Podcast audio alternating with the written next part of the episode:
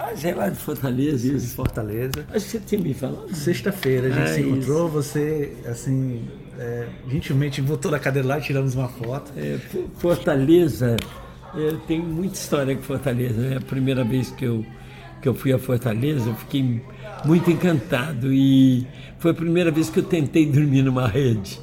É que eu fui para a casa do Didi, quando ele me apresentou a mãe dele, o pai dele e tal. E ele falou, nosso quarto está arrumado lá e tal. E eu cheguei lá, rapaz, era duas redes. E ele, eu falei, e aí? Ele falou, não, vamos dormir na rede e tal. Eu falei, ah, tudo bem então. E aí chegou de manhã, ele acordou e me procurou, procurou minha rede e não achou. Ele ficou. Aquele, aí quando ele olhou para baixo, eu tinha botado a rede no chão e dormi no chão. que eu não conseguia me equilibrar na rede, olha só. Falta de prática, né? Isso em Sobral. Isso é, logo no começo, não, foi, foi em Fortaleza. Foi em. Fortaleza mesmo. Depois eu fui a Sobral, onde eu conheci a irmã dele, a família, né? É, por sinal, o irmão dele que eu conheci lá também faleceu agora há pouco tempo, né? E ali começou a nossa amizade, eu, que acabou virando uma irmã. Eu sou quase que irmão né, dele, a gente se dá demais. É, o que eu acho fantástico é de você estar no maior festival de cinema do país, Ah, é 47 verdade. edições, e você está aqui por sua trajetória no cinema, que às vezes as- muita gente do público, as É. crianças não acompanhavam porque vocês eram um fenômeno da televisão. Pois é, rapaz.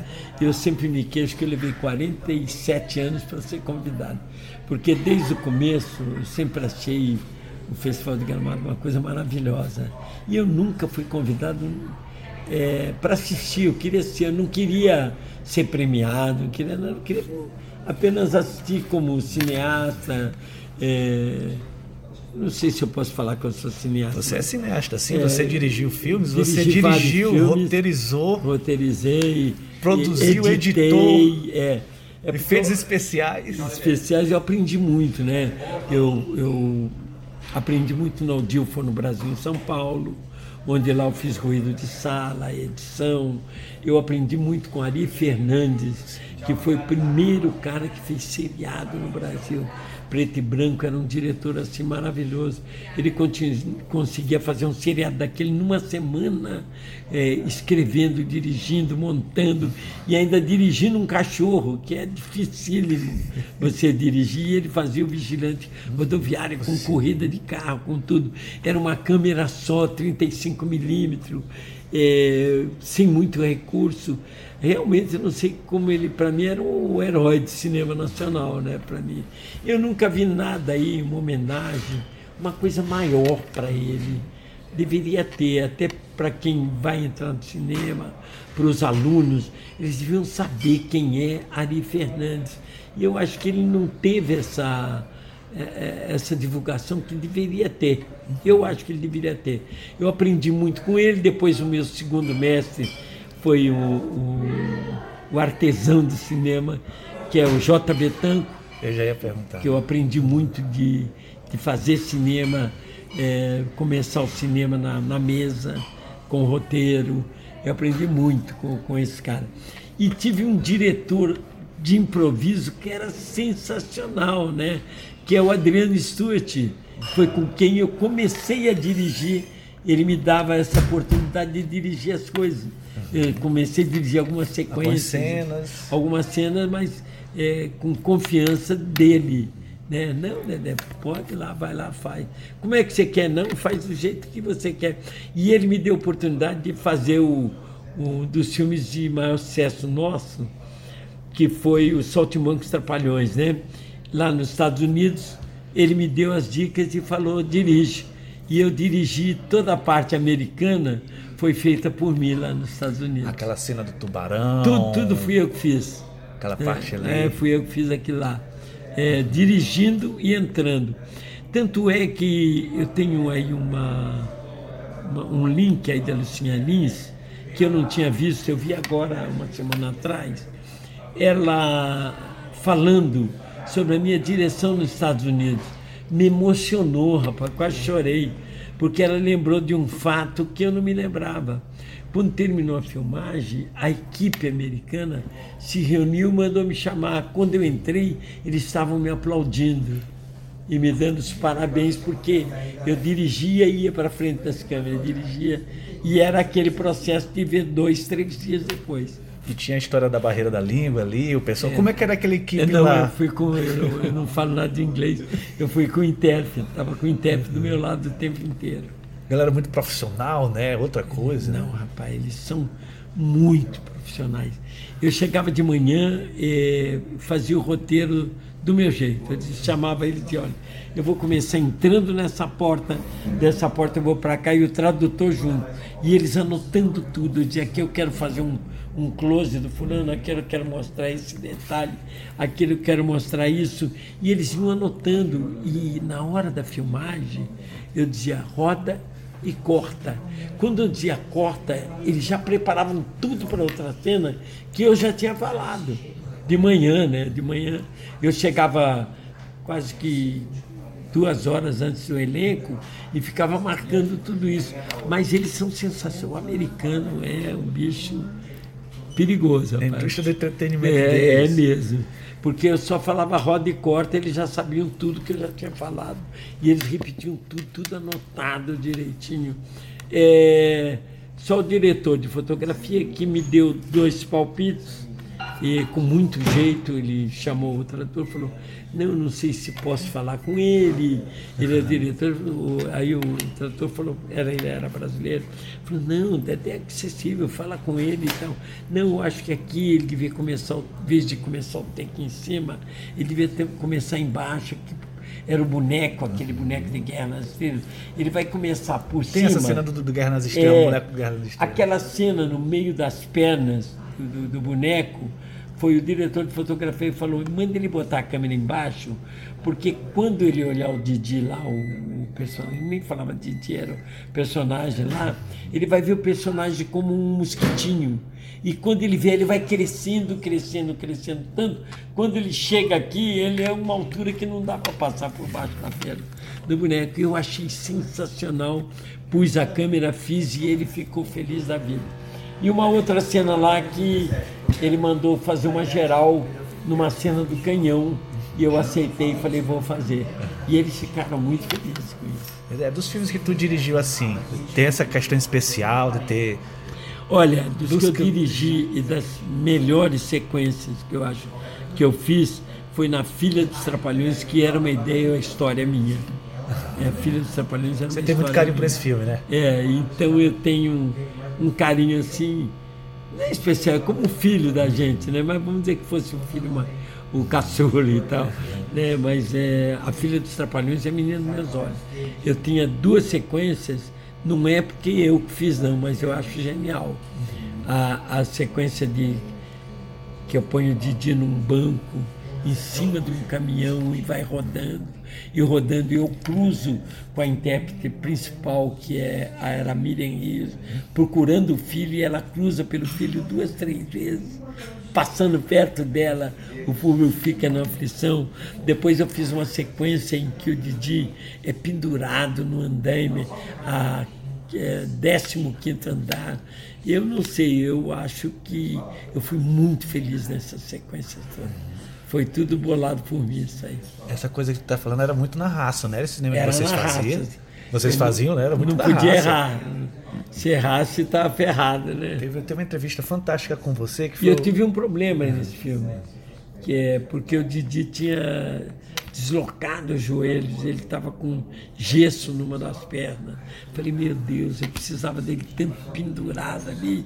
E aí eu fui quebrando galho, fazendo ele se pendurar devagarinho, mas ele é, ele é fortão, ele foi e fez. Você sempre batalhou, né? assim, tipo, vendo a sua filmografia, desde você comentou que tinha filmado com o alemão, com o americano. Ah, é. O alemão, no caso, é o filme de 62, Lana, Rainha das Selvas, é, é a Amazônia. Das Amazonas, né? ali, eu, ali eu falei em alemão, mas é que a dublagem é que faz isso, né? Mas eu tive que decorar uma eu tive que decorar uma numeração, porque o alemão falava em alemão, vamos dizer, boa tarde. Eu tinha que responder 4, 18, 9, para depois dar certo a dublagem. Então a gente decorava uma numeração. Não, não foi só eu, o Atley Ori também estava lá. Foi quando eu tive a oportunidade de trabalhar com um dos grandes atores do cinema, que nem sabia direito quem era ele na época, mas é o Antônio Difflison, que fez o Museu de Cera. Né? E a menina que fez o, o filme com a gente, que era Rainha das Amazonas, na altura ela tinha outro nome que eu não me lembro. E depois, quando ela foi para a Alemanha, ela mudou o nome para Maria Schell e ficou uma das atrizes mais famosas do mundo. Na lá, Rainha das Amazonas, ela tem outro nome. O seu irmão também atuou com você nesse filme? Alguns filmes, nesse não. Nesse Mas não. foi depois. Ele foi. Porque ele, ele era assistente de todos os shows dos Trapalhões que eu, eu dirigi, muito pouca gente sabe disso, mas todos os shows dos Trapalhões eram direção minha. E aí eu fui para Escala dirigir, ninguém acreditava. Falei, pô, ele vai dirigir no Escala, pô, dirigir no Escala era uma coisa. Aí o Renato falou, não, o Dedé vai dirigir no Escala, é ele que vai dirigir. E eu dirigi um, um show nosso para ficar duas semanas e acabou que foi seis meses arrebentando. Meu irmão era o meu assistente de direção, Dino Santana. E ele sempre ali também na TV também? Na TV também ele era assistente dos Trapalhões, junto com o Hilton Franco, e trabalhava na produção também. Uhum novos pesquisadores estão, é, tipo, pesquisadores, escritores estão esmiuçando, estão procurando, investigando qual a razão do fenômeno Trapalhões. Ah, é, não sabia disso não. Assim, é, eu posso até passar um, uns materiais de pesquisa que tem. Eu acho que não tem fenômeno. O fenômeno é que eu vim do circo, eu nasci, nasci na barraca do circo. E quando eu comecei com, com o Renato, que era só uma dupla de 10 de dia, nós tínhamos sete, oito filmes, batendo recorde de bilheteria, eu disse para o Renato, Renato, eu eu quero ser teu escada. Ele falou, mas você é comediante junto comigo. Eu falei, não, não pode ser os dois comediantes. Quero os dois comediantes. Eu falei, não, você é seu escada e vamos apelar para o humor circense, porque o humor era muito humor de rádio, né? E ele topou. E eu trouxe o humor do palhaço. Eu, eu digo, eu trouxe humor circense para a televisão. Eu acho que esse foi o grande segredo porque na época que eles faziam humor de rádio, nós começamos a dar tapa na cara, escorregar por cima de mesa, cair com cadeira, quebrar coisa em cima, pendurar, que me custou muita coisa, né? Eu, me custou orelha pendurada, me custou calcanhar rachado, queimadura terceiro grau. Ele eu abria a cabeça dele duas vezes com uma lata do sangue descia e era ao vivo. A gente tinha que continuar. É, custou bastante para a gente. E o Renato sempre, justiça seja feita, ele sempre escreveu muito bem, né? E ele fazia um texto muito bom e eu emendava com as minhas coisas de si. Uma das coisas que, que um pesquisador comenta, agora eu não vou lembrar, é que um dos sucessos dos Trapalhões é a questão, a identificação do povo brasileiro com eles. Com eles, sim. Vocês quatro eram de regiões, vamos dizer, periféricas de seus lugares. Mas Mussum foi sem do Morro, é, foi, foi Mussum, tudo sem, sem querer. querer. Foi assim. Mussum do Morro Zacarias de Sete Lagoas, é. você de Niterói e Renato de Sobral. É, e foi... outra, circo, pessoal da música, é. rádio e televisão, televisão juntos. Porque o Renato era bem televisão, o Dedé era bem circense, o Mussu bem sambista e o, o, Zacarias, na minha opinião, que era o melhor ator de nós todos, era o grande ator, o grande comediante da época, né? É, quando eu me vi em Los Angeles dirigindo o filme, é, a, eu vim lá embaixo, falei, poxa, um garotinho pobre de um cirquinho furado, lá, né? Uma família pobre, é, estudando dois meses em cada cidade. Eu, eu me fiquei imaginando como é possível estar hoje aqui dirigindo um filme nos Estados Unidos justiça seja feita. Isso eu devo ao Renato Aragão, porque ele, é, ele era o produtor principal que a gente designou ele para ser. Ele era o cara. E ele me deu essa oportunidade. Então eu devo muito ao, ao, Renato. Às vezes o cara fala, pô, você com o Renato. Cara, eu tenho que agradecer muito, Renato. Sou muito agradecido né, a esse cearense maravilhoso. E por tudo que ele fez também, porque ele era a grande cabeça pensante, era ele mesmo. Nós éramos palhaços, coisas.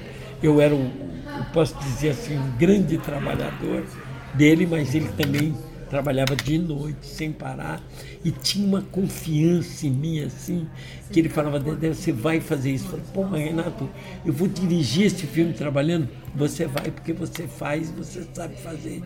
Ele me empurrava nas coisas. Então, pô, os caras falam, mas o Didi, o Didi, pô, o Didi é maravilhoso para mim. Eu gosto demais dele, tá? Só agradecer.